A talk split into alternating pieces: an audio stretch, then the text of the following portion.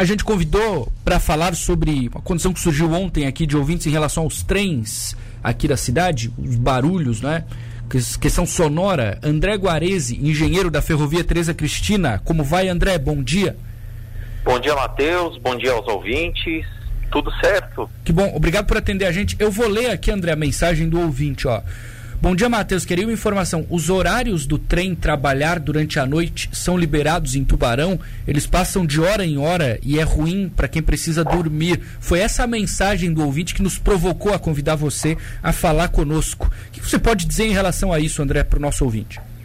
Então, primeiramente, é agradecer o convite, né, para claro. orientar as pessoas e informar pro para eles que a nossa empresa é uma empresa de serviço público de transporte ferroviário de cargas. Né? Então é uma concessão vindo da União Federal e nesse contrato de, de arrendamento foi proposto tanto uma meta, uma meta de produção quanto uma meta de segurança. E se eh, não tiver essas obediências, não, o descumprimento dessas metas pode reduzir até uma aplicação de penalidades e perdas da, da própria concessão, né? Uhum. Então, por isso que a gente tem que cumprir. Então, a gente tem os nossos clientes, né? A nossa maior produção hoje se dá pelo transporte de carvão, que chega até a usina termoelétrica, e com isso a produção de energia, né? Então, nosso serviço é um serviço de utilidade pública.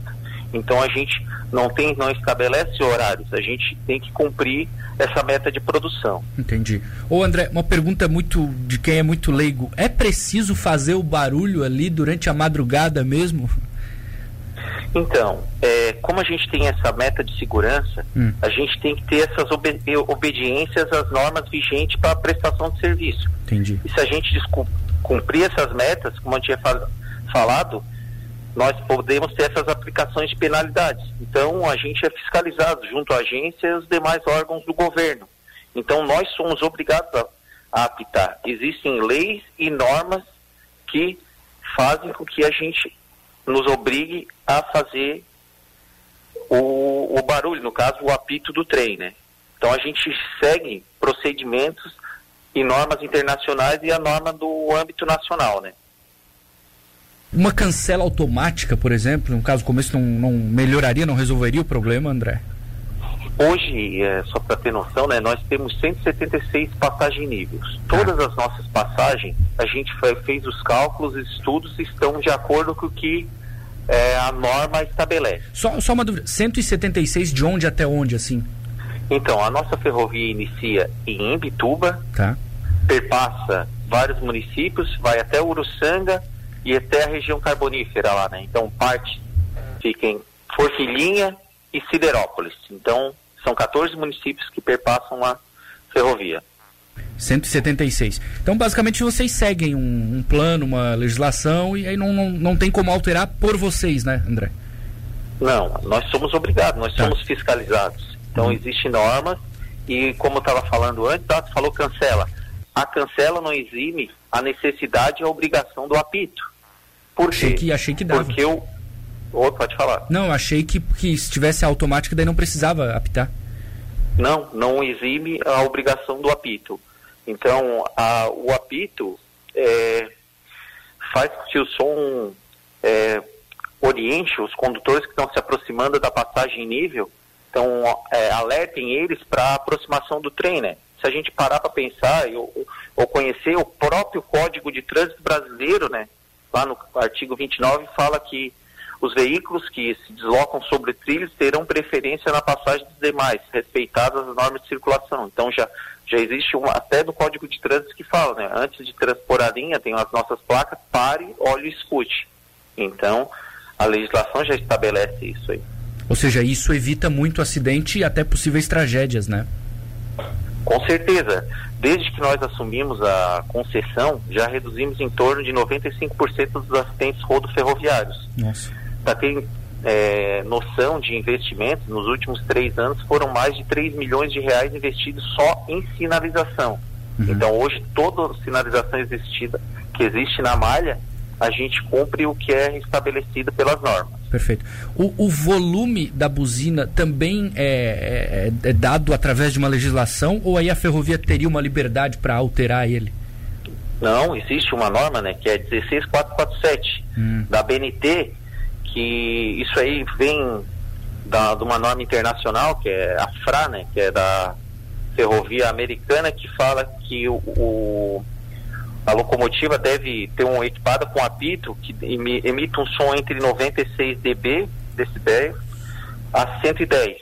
Para que isso? Para que o, o condutor rodoviário que, que, está dentro do seu veículo, com o vidro fechado, com o som ligado, possa é, observar a aproximação do trem. Então, é, tem um estudo, né? Isso não é uma coisa que, que vem da ferrovia, e sim estudos e normatização que estabelecida no, na BNT brasileira. É, eu estou procurando e encontrei cidades e até estados que buscam legislação para fazer projeto de lei e tal, para proibir de alguma forma. É, eu não sei se isso já aconteceu aqui em Tubarão ou em outra cidade da região, André, que chegou até vocês, ou esse movimento político ainda não ocorreu, pelo que a ferrovia é, saiba.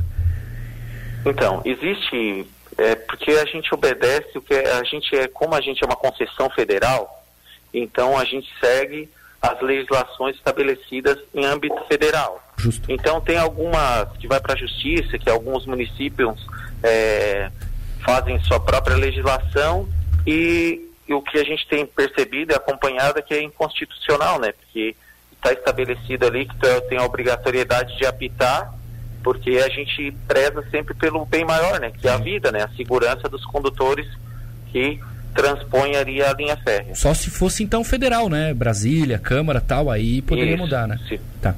Não adianta nenhuma cidade então tentar mudar que vai ser inconstitucional. Isso. Perfeito. André, é, como é que essas pessoas podem conversar com vocês de repente? Quer, quer é, uma sugestão, quer conversar melhor? O que, que vocês têm de contatos aí na ferrovia para essas pessoas? Isso, nós temos o contato pelo próprio site, quem quiser entrar lá, que é ftc.com.br, pode tá. entrar lá, coloca a, a sua mensagem, que a gente toda, a toda, vamos dizer, elogio, reclamação, a gente tem um canal aberto com a comunidade, então nós queremos é, ter essa parceria aí com a comunidade, a gente recebe todas e a gente entra em contato e explica como é que funciona a ferrovia. Então a gente quer ter esse bom relacionamento com a comunidade lindeira, né?